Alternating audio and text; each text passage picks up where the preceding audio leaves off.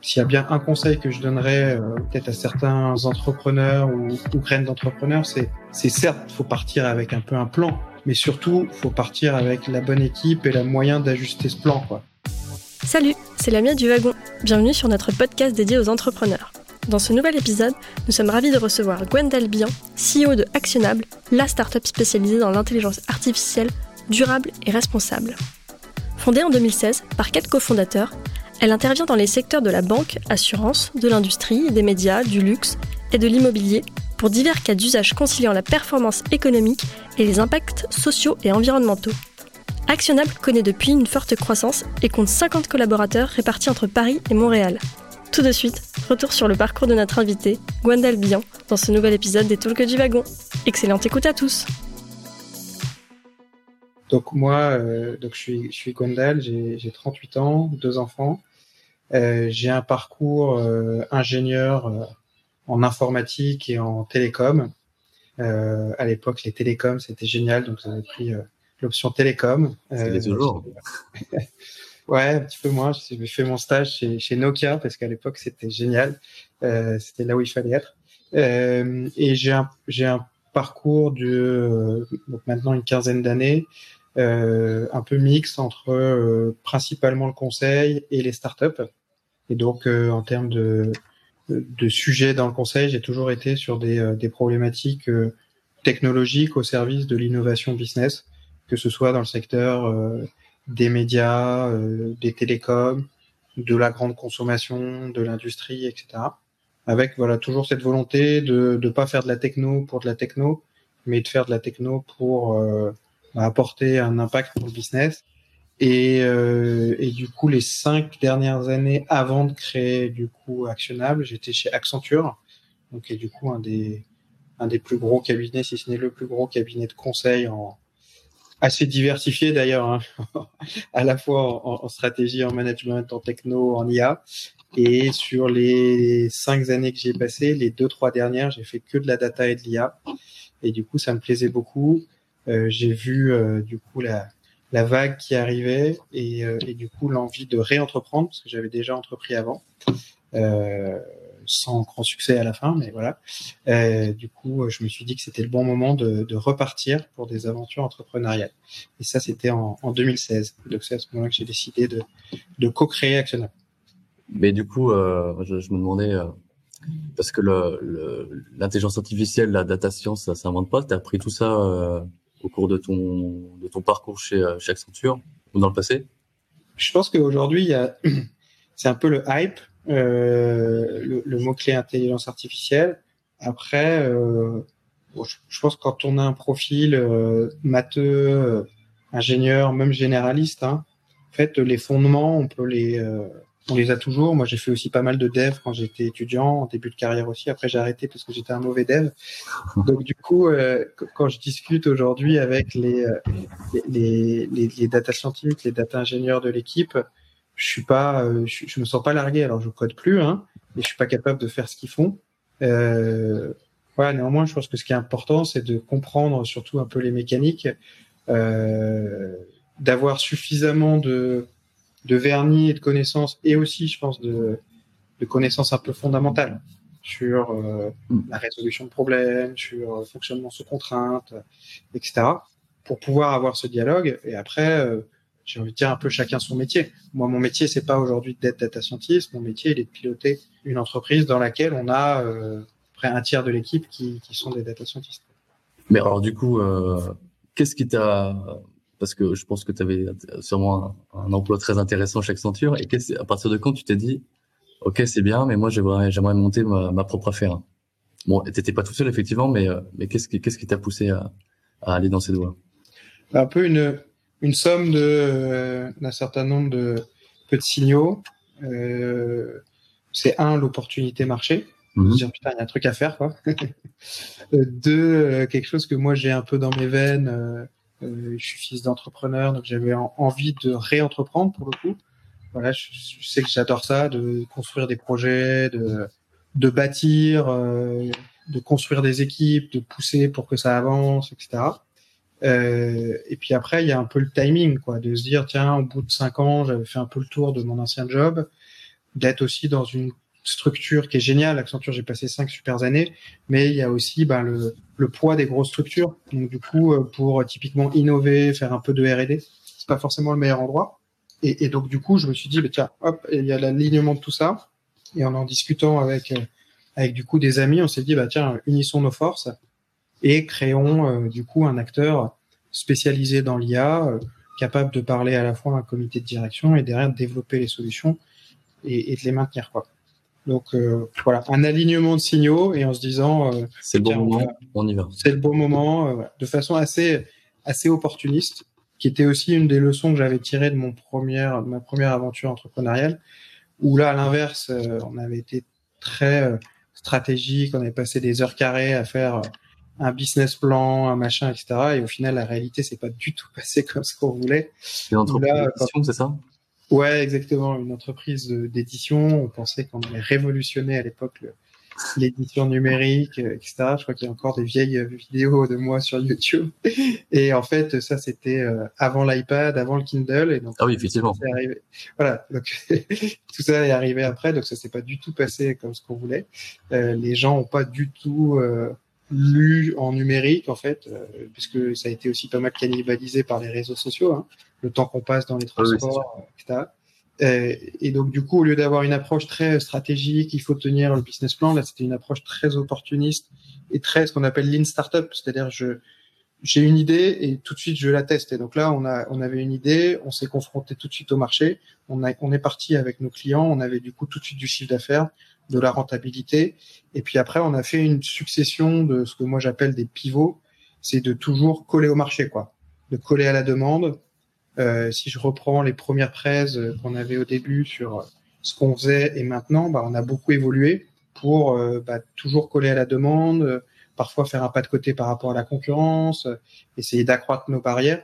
Mais s'il y a bien un conseil que je donnerais peut-être à certains entrepreneurs ou, ou graines d'entrepreneurs, c'est c'est certes, faut partir avec un peu un plan, mais surtout, faut partir avec la bonne équipe et la moyen d'ajuster ce plan, quoi, et d'avoir les bons indicateurs et les moyens de comprendre que bah, il faut peut-être ajuster un peu l'offre, euh, recruter de façon un peu différente, etc. Eh ben justement, tout à l'heure en, off, avant le début de la du meeting, tu nous as, tu nous as dit que déjà au moment où tu as quitté Accenture, tu avais déjà entre les mains euh, des, des, des, compagnons, enfin des, des collaborateurs euh, que tu connaissais déjà très bien, avec qui, qui avaient déjà leur, leur spécificité, qui pouvaient t'apporter pas mal de choses pour le pour débuter euh, une nouvelle entreprise.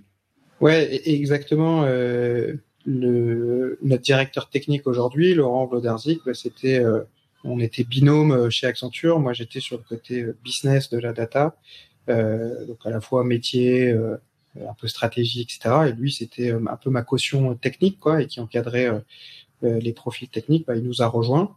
notre lead data scientist, Rossé, on l'a recruté quand il était apprenti à l'époque. Il faisait son, son master, non, il était stagiaire. Il était, euh, il faisait son master à Télécom Paris et à Polytechnique. Et aujourd'hui, il est manager chez nous.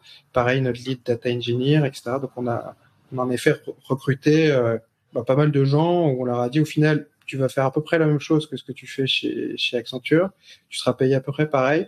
Par contre, c'est un peu plus cool. Euh, il y a un cadre de vie qui est plus sympa, euh, plus de marge de manœuvre, euh, voilà. Et il y a une question, du coup, j'en profite peut-être pour répondre dans le, dans le chat. Euh, quel est le dernier pivot d'Actionnable? Le, le, dernier pivot, euh, c'est celui qui nous a conduit, en fait, au bout de trois ans, à faire euh, un certain nombre de constats. c'est que on a eu de la chance sur les trois premières années de se développer rapidement, euh, de manière rentable, voilà, et de manière euh, assez opportuniste, parce que tiré par le marché. Et euh, il y avait, je sais pas, euh, Salesforce ou Amazon qui lui disait ah tiens on a besoin de d'un partenaire pour développer tel ou tel algo est-ce que vous pourriez le faire? On fonçait tête baissée etc donc ça c'est un avantage c'est qu'on se développe très vite on fait du chiffre d'affaires on fait du cash etc par contre euh, on s'est rendu compte au bout de trois ans qu'au final euh, on était spécialiste de rien quoi on était un peu généraliste de l'IA on faisait euh, un peu de médias un peu de luxe un peu d'industrie etc donc ça c'est l'approche verticale on faisait un peu de NLP, un peu de computer vision, un peu d'advanced analytics, un peu de time series. du coup, on faisait comme ça un peu de tout, quoi. Un peu comme Accenture, mais en, plus petit. Ouais, exactement. Sauf que Accenture, dans chacune de ces euh, intersections de la matrice, ils ont 1000 personnes. Là où nous, on était 30 au total. Donc, du coup, on avait peut-être un, maximum deux spécialistes à chacune des intersections de cette matrice un peu verticale, euh, donc secteur d'activité et horizontale, spécialité, sous-discipline de l'IA, quoi. Et donc, du coup, on a pris une décision qui était déjà, il nous faut une stratégie. Chose qu'on n'avait pas vraiment avant. Avant, on avait plutôt une stratégie euh, opportuniste, donc pas vraiment de stratégie. Et du coup, on s'est dit, il faut qu'on renonce à certaines choses et qu'on accepte de faire euh, que certaines choses, certains verticaux, certaines sous-disciplines, etc. Et du coup, le pivot qu'on a décidé de faire il y a, il y a un an, c'est de se concentrer exclusivement sur l'intelligence artificielle à finalité durable, c'est-à-dire qu'il y a un impact non seulement sur le business, mais aussi sur la planète et les populations. Ça, je pourrais le détailler par la suite. Parce qu'on rentrera un peu dans les détails tout à l'heure. Et, euh, et par ailleurs, le faire de façon responsable. Et donc, de faire attention à, euh, entre guillemets, un peu l'éco-conception de nos intelligences artificielles en termes de biais, en termes de conso électrique, euh, en termes d'explicabilité, etc. Et du coup, de renoncer à euh, certains verticaux, de renoncer à certains cas d'usage qui ne rentreraient pas dans cette matrice-là. Et du coup, depuis un an, bah, on pivote la boîte pour euh, bah, recruter les bonnes personnes, donc recruter des spécialistes, euh, non pas tant que ça de l'IA, mais euh, des spécialistes du carbone, des spécialistes de la RSE, etc. etc. Mais alors du coup aujourd'hui, euh, parce que là on, a parlé, on a parlé création, d'où est venue l'idée. Euh, et aujourd'hui, pour ceux qui connaissent peut-être pas l'entreprise, euh, c'est quoi, quoi votre business model? Enfin, C'est quoi Qu'est-ce que c'est actionnable bah, Notre métier, c'est c'est de déployer de l'intelligence artificielle qui soit du coup durable et responsable. Donc durable, ça veut dire qu'on va aider euh, nos clients à être plus performants euh, sur leur processus. Puis je donnerai des exemples concrets par la suite, ouais. et aussi d'être de mesurer l'impact qu'ils vont avoir sur des sujets extra-financiers. Je vais prendre quelques exemples euh, très concrets. Euh, on travaille par exemple avec un acteur de la construction dans une usine de fabrication d'enrobés, donc c'est du bitume. Mmh. C'est un secteur qui est assez polluant. Et donc du coup, bah, nous, on va les aider à euh, utiliser déjà les données qu'ils ont, typiquement euh, sur euh, les factures, euh, ils sont en train de mettre en place des capteurs, etc., pour euh, du coup optimiser le process de fabrication d'enrobés en termes de chaleur, de quel composé je mets, dans quel ordre, etc. Avec du coup un double objectif, c'est de, de réduire la consommation des entrants et un des gros entrants, c'est l'énergie, c'est l'électricité concrètement. Et, du coup, d'avoir aussi un impact positif sur la planète, c'est que bah, c'est un sujet d'efficacité énergétique et donc euh, au lieu de rejeter euh, X tonnes de carbone quand on produit euh, Y tonnes de, bitume, bah, on va optimiser le processus et donc moins émettre de gaz à effet de serre et aussi réduire la facture. Ça, c'est un exemple. Et donc, en plus de compétences d'analyse de données, enfin, vraiment orienté euh, analyse de données, intelligence artificielle, euh, ça nécessite, j'imagine, aussi des compétences euh, physiques, par exemple sur le procédé, euh, bah, les procédés de l'entreprise, je, je, sais pas, peut-être.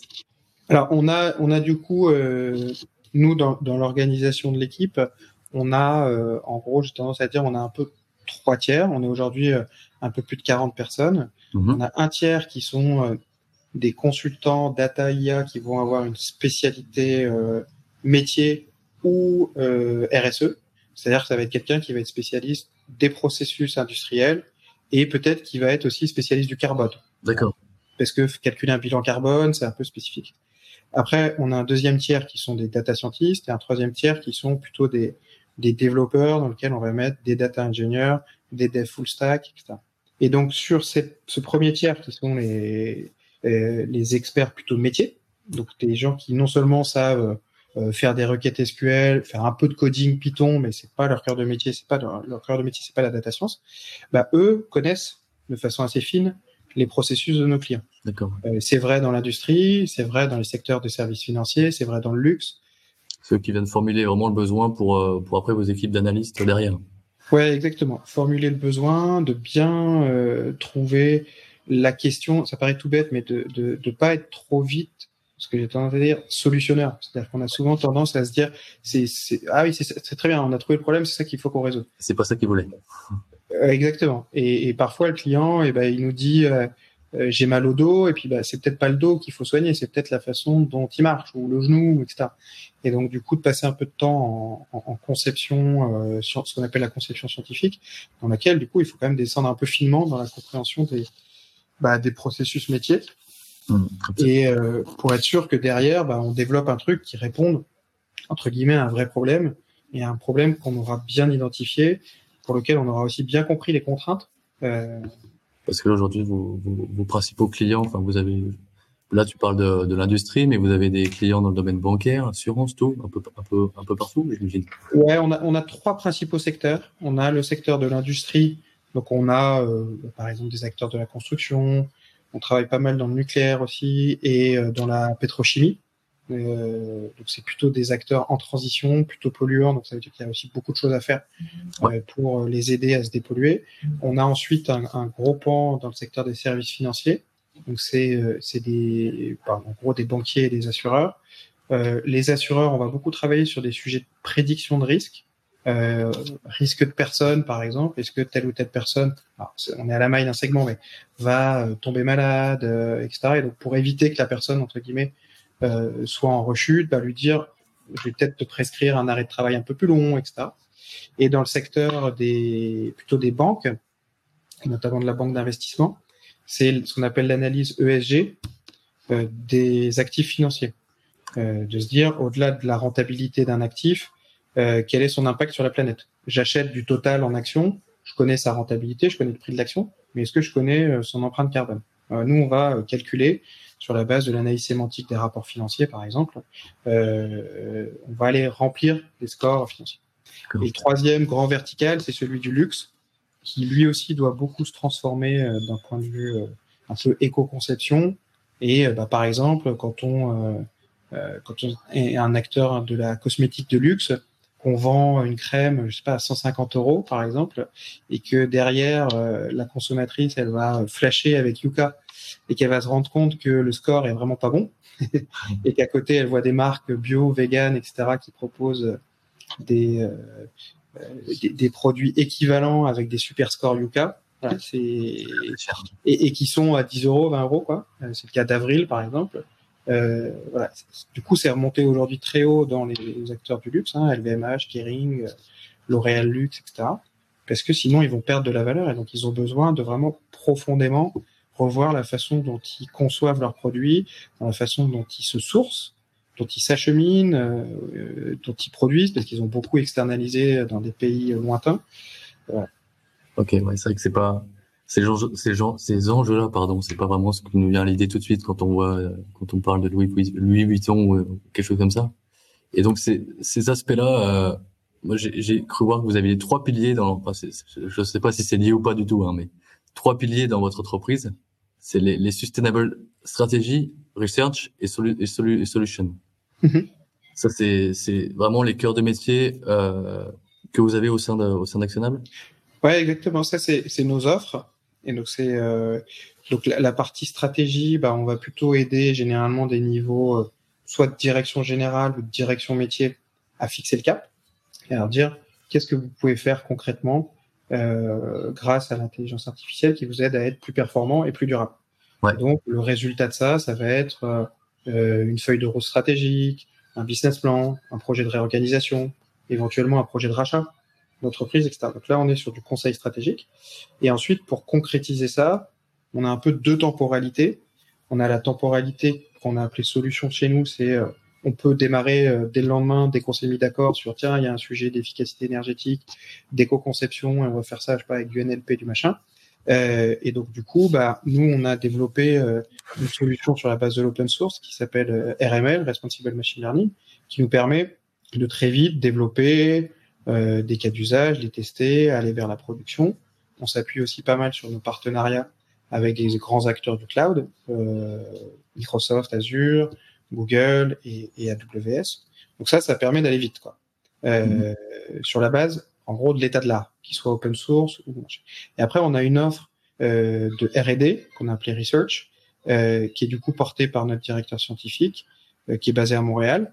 Euh, et là, bah, typiquement, on, on, va être un peu plus loin que l'état de l'art. On va personnaliser l'état de l'art, Euh, par exemple, on a lancé un, projet R&D assez important sur de la finance durable parce qu'aujourd'hui, il n'y a pas encore les librairies, par exemple, open source, euh, qui, qui permettent sur des sujets de NLP de spécifiquement analyser des champs sémantiques euh, sur des sujets d'ESG. Euh, pour ceux qui connaissent, je ne sais pas s'il y a des data scientists dans la salle, mais si vous voulez regarder, parce que c'est assez intéressant, BERT, par exemple, c'est une, je sais pas si ça vous parle, BERT, c'est une librairie euh, qui a été développée par Google AI et qui a été à la base entraînée euh, sur des corpus assez classiques de Wikipédia, de, de mots hein, assez classiques. Et derrière, il y a des, des déclinaisons. Et vous avez, et, et c'est véridique, il y a un camembert qui a été développé pour la partie française, euh, pour la compréhension, dans, parce qu'à la base, ça a été fait sur l'anglais. Et vous avez un Finbert, qui est la librairie pour le domaine financier. Et typiquement, pour la partie ESG, c'est des choses qui n'existent pas aujourd'hui. Et donc, sur lesquelles bah, on est sur des... Euh, on va devoir mobiliser euh, plutôt euh, des docteurs ou des doctorants, donc des PhD euh, ou des postdocs, des partenaires académiques. On va être sur des temps plutôt de 6, 12, 18 mois avant de trouver la solution. Donc, il y a un peu plus de risques mais derrière, une fois qu'on va trouver, bah, on espère qu'on aura plus créé de barrières à l'entrée. Oui, parce que j'ai vu que vous aviez, euh, vous aviez ouvert un pôle de recherche au sein de. Oui, exactement. Bah, c'était aussi une des décisions qu'on a prises dans le cadre du pivot, c'est euh, c'était de, de créer davantage de barrières à l'entrée et aussi de, euh, bah, de, de tirer un peu vers le haut l'ensemble de l'équipe d'un point de vue scientifique. Et donc ce pôle de recherche, il a à la fois la vocation de bah, d'avoir son propre go-to-market et de vendre euh, des missions de R&D as a service, notamment dans le secteur de l'industrie, et aussi d'aider à ce que l'équipe plutôt solution euh, soit vraiment à l'état de l'art en termes de, euh, de connaissances scientifiques, donc connaissent vraiment euh, sur le bout des doigts les dernières librairies, qu'on ait aussi des liens très forts avec ce qui se fait euh, dans les labs du CNRS, de l'INRIA, de l'Université de Montréal, du MIT, etc., pour comprendre un peu les codes et, et, voir les sujets un peu arriver euh, avant. Quoi. Et c'est pour ça aussi que vous avez décidé de, parce que là je crois que c'est fait, c'est ça, vous avez ouvert un, un deuxième pôle à Montréal. C'est connu, c'est connu pour être vraiment euh, le centre névralgique de l'intelligence artificielle. Euh, exactement, et on l'a fait pour, pour, plusieurs raisons.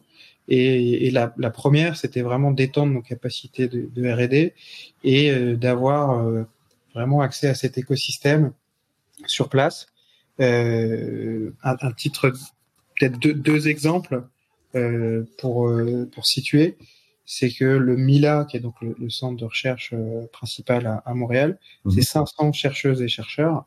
En France, vous n'avez pas d'équivalent. En France, c'est, ça reste en IA, hein, ils font que l'IA. Ah oui, que l'IA. Euh, exactement. Euh, alors très fondamental. Hein. Euh, en France, si vous faites la somme, je pense que vous trouvez plus que 500. Par contre, c'est très fragmenté vous allez avoir euh, quelques chercheurs euh, à l'université, euh, quelques chercheurs à l'IX, quelques chercheurs à l'INRIA, etc., etc. Là, ils ont décidé vraiment de concentrer les moyens. Il y a un autre exemple, c'est l'IVADO, qui est un, institut de valorisation des données, dont le but est juste de favoriser l'écosystème.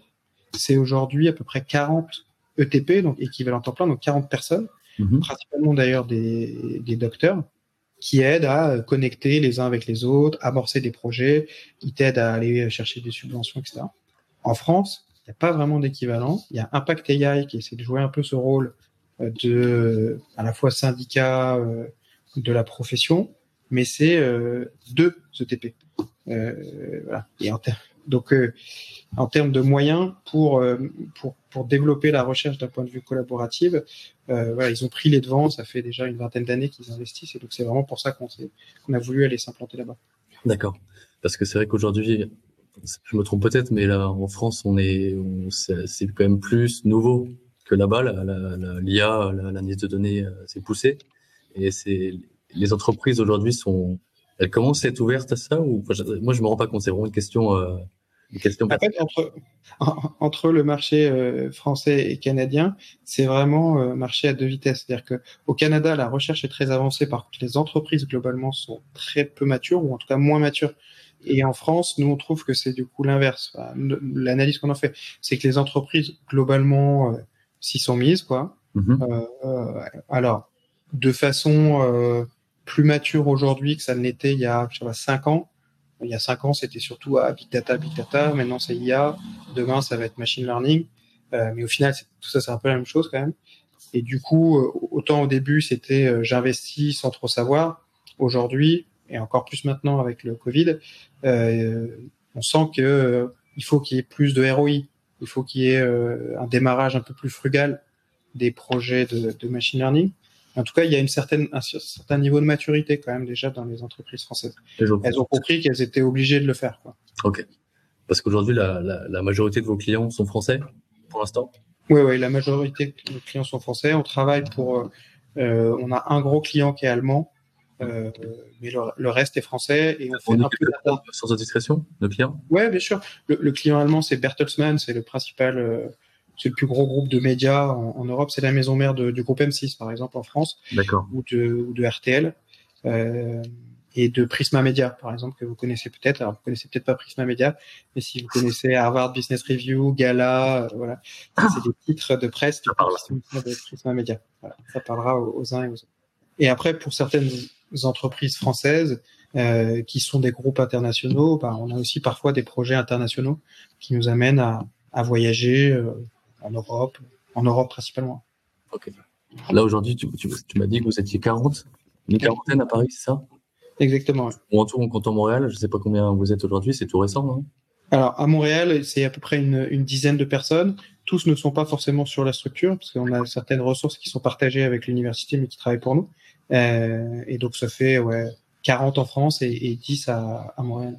Ok. Et le projet, c'est de de, de, de s'étendre aussi fortement sur Montréal, c'est ça? L'objectif est que euh, à Montréal, on, on, continue à renforcer cet aspect R&D. C'est aussi qu'on arrive à, à, développer notre offre euh, commerciale et à, à, travailler avec des clients locaux, que ce soit de la région de Québec euh, ou de ou du Canada, et aussi euh, de, de travailler pour des clients américains qui ont typiquement un back office à Montréal. Ça, ça se fait beaucoup. Montréal, c'est un peu comme, euh, je sais pas, le, le, Maroc pour la France par rapport au call center. C'est-à-dire que euh, typiquement dans le secteur des euh, euh, des services financiers, vous avez beaucoup en fait de grandes banques qui ont leur siège et leur front office qui est à Manhattan, par exemple. c'est le cas de Morgan Stanley, Goldman Sachs, même les françaises, hein, BNP Co, et qui ont du coup leur ce qu'on appelle le middle et le back office, et sur lequel il y a beaucoup d'équipes IA qui va être à Montréal. Morgan Stanley, par exemple, a 1500 personnes à Montréal pour faire du traitement euh, back-office. Donc, en gros, c'est du, c'est des, euh, des développeurs, des data scientists, des data ingénieurs, des architectes, des product owners, etc. Bien.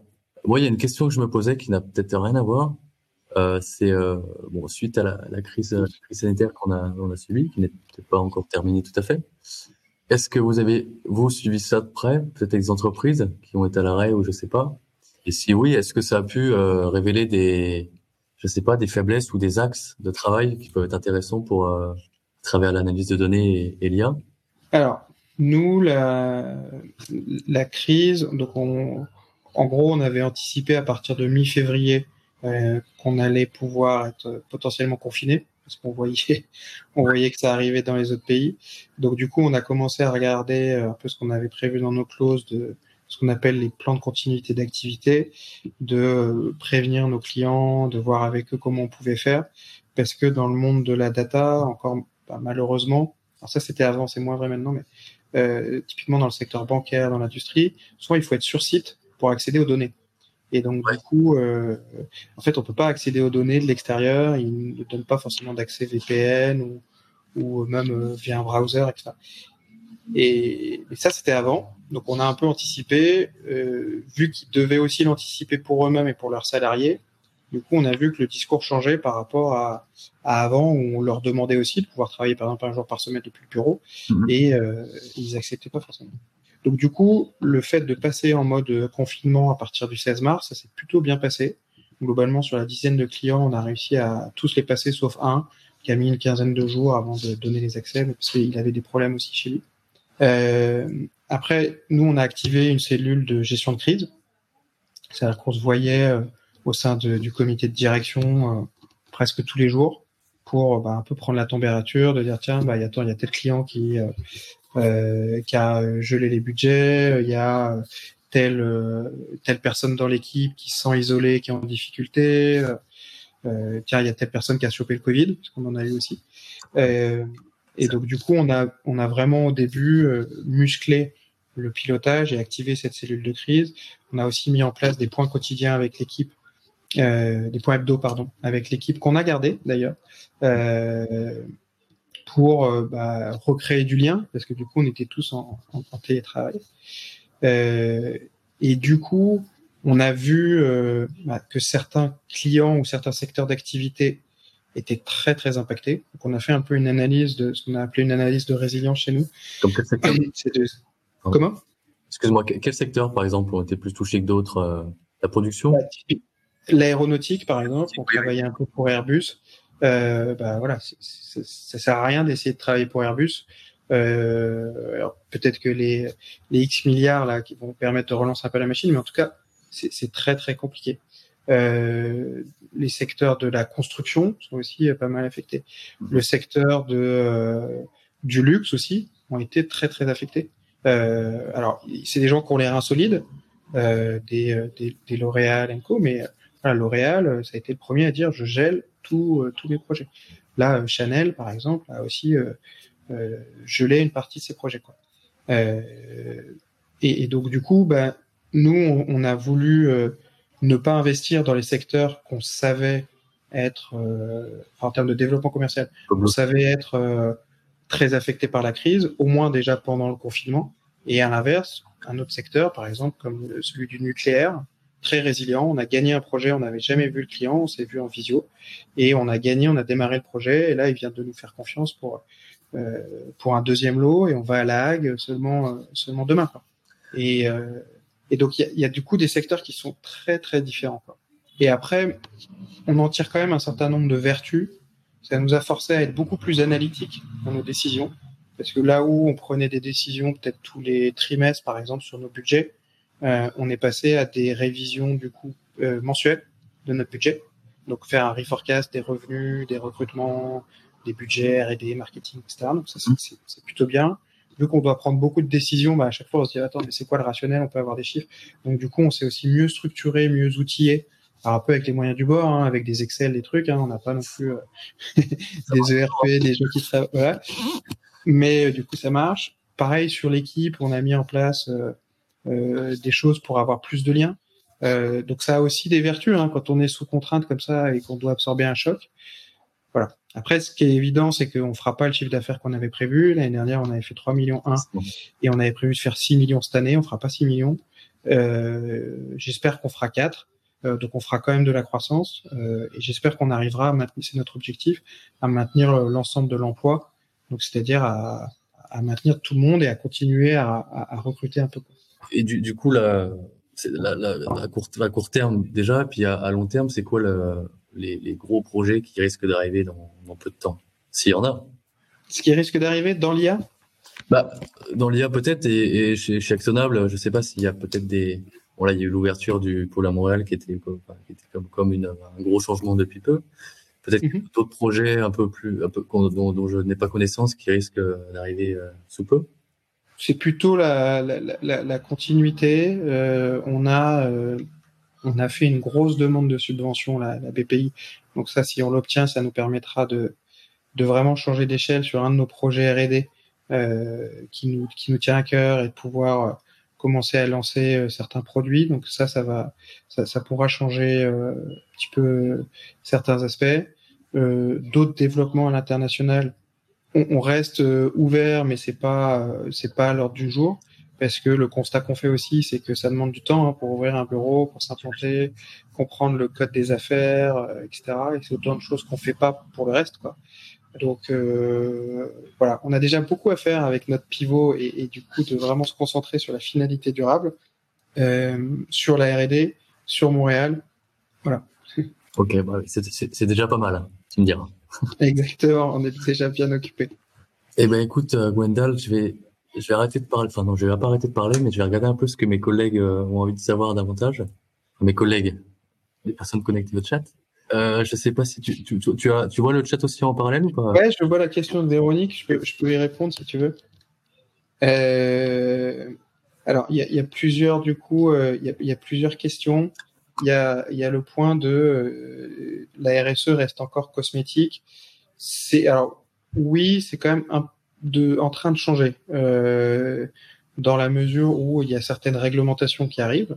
Euh, si je prends le cas de la de la finance, par exemple, qui est un, sujet que moi je porte en direct, je suis l'associé en charge de, des services financiers.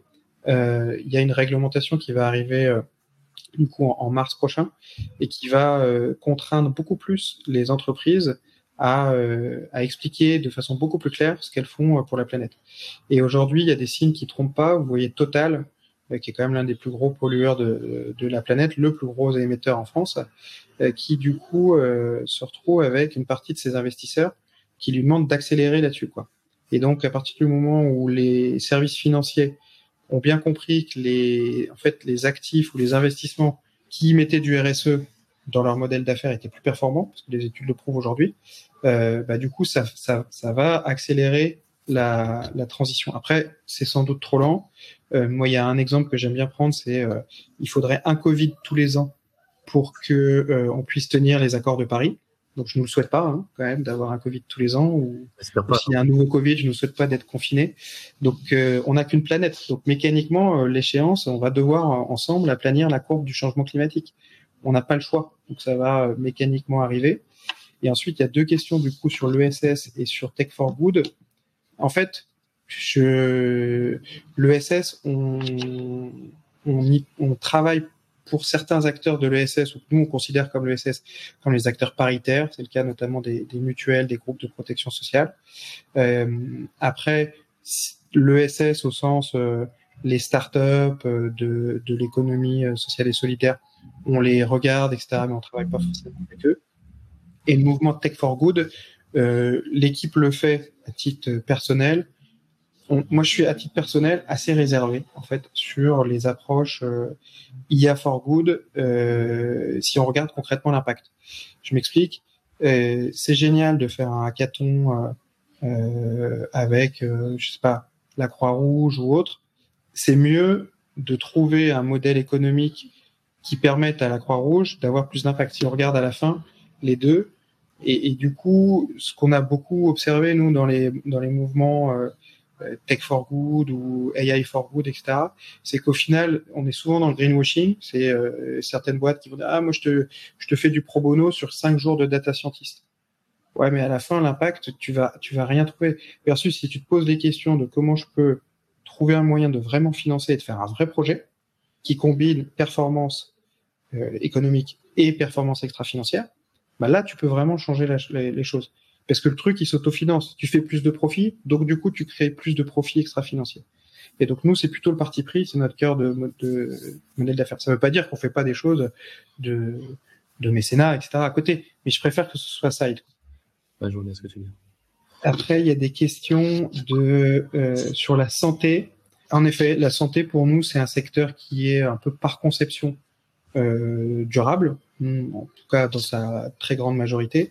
Euh, si après, ça peut être discutable sur certains labos, etc. Mais vu que l'objectif est quand même de faire vivre les l'objectif de la santé, euh, que ce soit les hôpitaux, les labos, les machins, de faire vivre euh, les populations plus longtemps, meilleure santé, euh, moins de douleur, accès aux soins, etc. Euh, c'est juste par souci de focus à date. Il y a beaucoup de barrières à l'entrée pour travailler dans le secteur de la santé.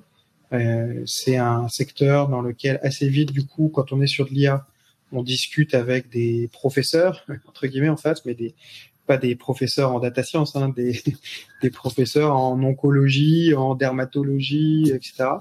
Et donc il nous il nous faut un monsieur ou une madame santé chez nous, euh, chose qu'on n'a pas aujourd'hui.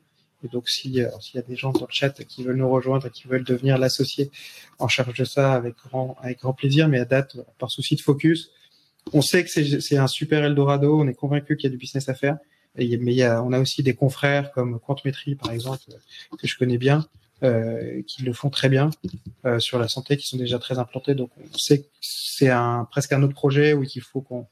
Voilà.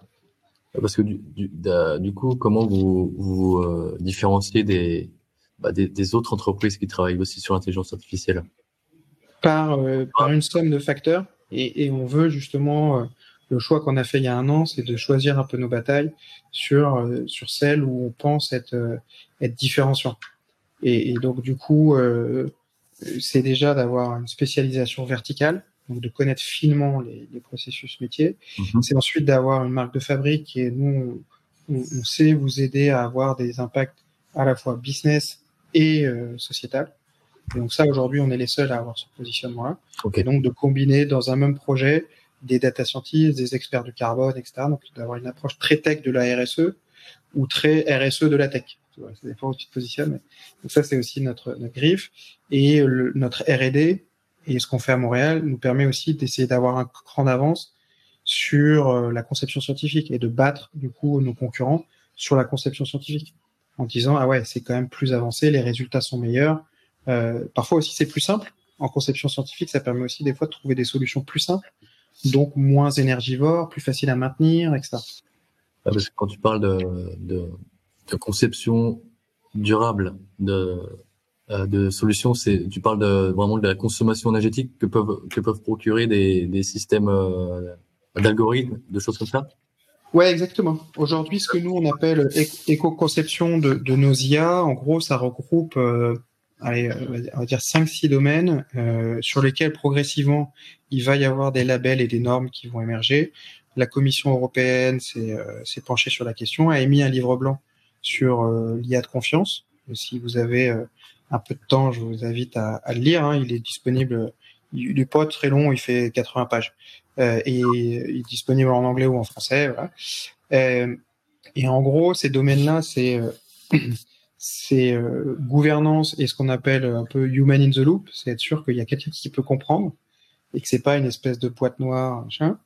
Il y a un sujet d'explicabilité, donc c'est euh, à la fois au niveau euh, global et local, je suis capable d'expliquer comment fonctionne mon algo. Euh, donc en gros, je sais dire qu'est-ce qu'il a en entrée, qu'est-ce qu'il a en sortie. Je ne sais pas si certains d'entre vous ont par exemple fait du deep learning. Ah, C'est très compliqué euh, de, de faire du deep learning explicable.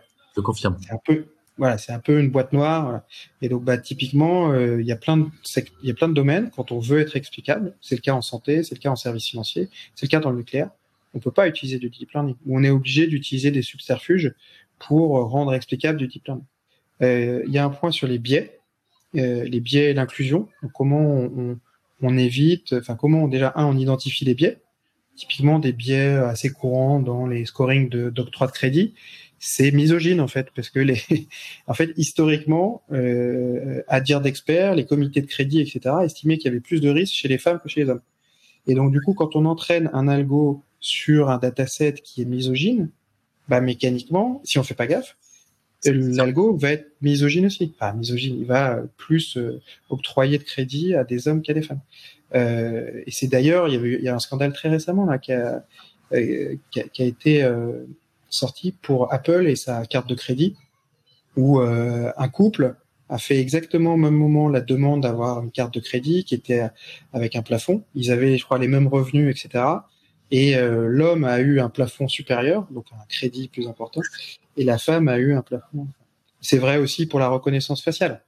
Euh, je sais pas si vous avez vu là, mais IBM vient d'annoncer qu'ils arrêtaient leurs travaux sur la reconnaissance faciale, notamment avec les euh, euh, bah, tout ce qui se passe autour de George Floyd, etc. Parce que c'est très compliqué en reconnaissance faciale de ne pas avoir de biais euh, liés à la couleur de peau. Ouais. Euh, typiquement, quand vous entraînez un algorithme pour euh, détecter euh, des vols en magasin, des mouvements de foule, etc. Euh, bah, en fait, si vous l'entraînez, si vous faites pas attention, euh, bah, très vite, en fait, c'est un des features qu'il va utiliser. Et si vous savez pas l'expliquer, parce que souvent en, en computer vision, on utilise du deep learning, bah du coup, euh, voilà. Donc ça, c'est un des autres principes. Et le dernier, c'est la, la consommation électrique. En gros, pour faire simple, euh, le rapport entre un, un réseau de neurones, euh, je sais pas, à 5 couches et une régression logistique, c'est un rapport 1 à 10, 1 à 20 en termes de consommation. Euh, et, et, de la même façon, le, le nombre d'entraînements qu'on fait sur l'algorithme, le volume de données qu'on brasse, etc., euh, c'est des gros, gros inducteurs de consommation électrique. Euh, Aujourd'hui, Internet, c'est le troisième continent hein, en termes de consommation électrique. Et donc, du coup, bah, il y a des moyens d'être plus frugal en termes de consommation électrique. Et bah, peut-être que pour détecter le cancer, on a besoin euh, de, ou des, euh, quand on analyse des images, etc., on a besoin d'un taux de précision euh, hyper élevé. Quand on fait du ciblage marketing, bon, peut-être un peu moins. Et donc, du coup, peut-être qu'il faut qu'on Exactement. Voilà. Donc du coup, ça c'est des choses qui euh, qui sont un peu regroupées maintenant sous le terme de d'éco-conception, de développement responsable de l'IA, etc. Euh, et c'est un peu l'IA 2.0 quoi, qui a passé un peu sa sa crise d'adolescence et euh, pour éviter que que ça parte un peu dans tous les sens, qu'on crée de la confiance aussi. Je pense que c'est hyper important à, la fois vis-à-vis du, du consommateur hein, et euh, qu'ils aient confiance en l'IA, à un moment, il faut qu'ils sachent un peu ce qui se passe derrière, qu'il y ait des labels, qu'il y ait des normes, et qu'aussi que le marché se fasse confiance mutuellement. Je vois qu'on a une nouvelle question de, de Jérôme qui te demande, au-delà de la recherche en IA, on parle beaucoup de ROI. Mm-hmm. C'est en production et des modèles, avec par exemple le développement, oh, attends, je vais peut-être pas tout lire. Du rôle de ML Engineer, comment se situe actionnable euh, vis-à-vis -vis de cette problématique? Euh, en effet, c'est une bonne question. Nous, on a pris le, on a pris le choix et, et ça, euh, je dois dire, Laurent, euh, qui est notre directeur technique, a, a, eu le nez creux dès le début de, de demander aux data scientists de savoir coder une API et aux, aux, data ingénieurs de comprendre un peu comment fonctionnent les algos. Quoi. alors le terme ML engineer n'existait pas déjà, n'existait pas à l'époque, mais on voulait éviter dès qu'on a créé Axio en fait le syndrome de euh, je code dans mon notebook euh, Python, puis j'envoie mon notebook Python à, au data engineer et je lui dis débrouille-toi pour le faire passer en Java ou en C euh, pour que ça passe en prod. Parce que ça, ça marche pas. concrètement, on crée une rupture et donc pour aller capter du ROI. et donc du coup, aujourd'hui, bah, typiquement dans notre solution et dans les méthodes qu'on déploie, on fait en sorte que qu'on ait une chaîne continue on a une solution qui s'appelle une des briques de la solution, c'est MLOps pour Machine Learning Operations, qui permet de développer son notebook et euh, justement de faire en sorte qu'on puisse aller jusqu'à la production en évitant cette rupture du data scientist qui développe d'un côté et euh, qui passe euh, le, truc au, au, data engineer qui est pas capable de le comprendre et qui va devoir tout recoder. Et puis du coup le, le modèle il y aura des ruptures en termes de d'intégrité de features etc mais donc euh, aujourd'hui je pense que le alors le pur ML engineer, ça n'existe pas vraiment dans le sens où quelqu'un qui serait et très bon en data science et très bon en data engineering, je pense qu'il y a aussi des spécialités dans les deux. Euh. Néanmoins, si j'ai un conseil à vous donner, si, vous, si demain vous recherchez un job, etc., euh, c'est ouais, si vous êtes plutôt data scientist, c'est quand même d'être curieux sur les sujets de data engineering, donc de création de pipeline, de monitoring des modèles, etc. Et à l'inverse, si vous suivez plutôt des cursus data engineer, de pas être que enfermé dans une logique euh, pipeline, dev, euh, euh, Hadoop Co, mais aussi de regarder un peu les, les algos, quoi. Parce que faut comprendre quand même un peu ce que fait le copain pour, euh, pour que ça avance. C'est fini pour aujourd'hui. J'espère que cet épisode vous a plu. Si l'univers de la tech vous intéresse et que vous souhaitez participer à nos prochains événements, rendez-vous sur la page Eventbrite du Wagon Paris. Vous y découvrirez les dates de nos prochains talks d'entrepreneurs, ainsi que tous les ateliers d'introduction au développement web et à la data science que l'on organise régulièrement sur notre campus. À très bientôt!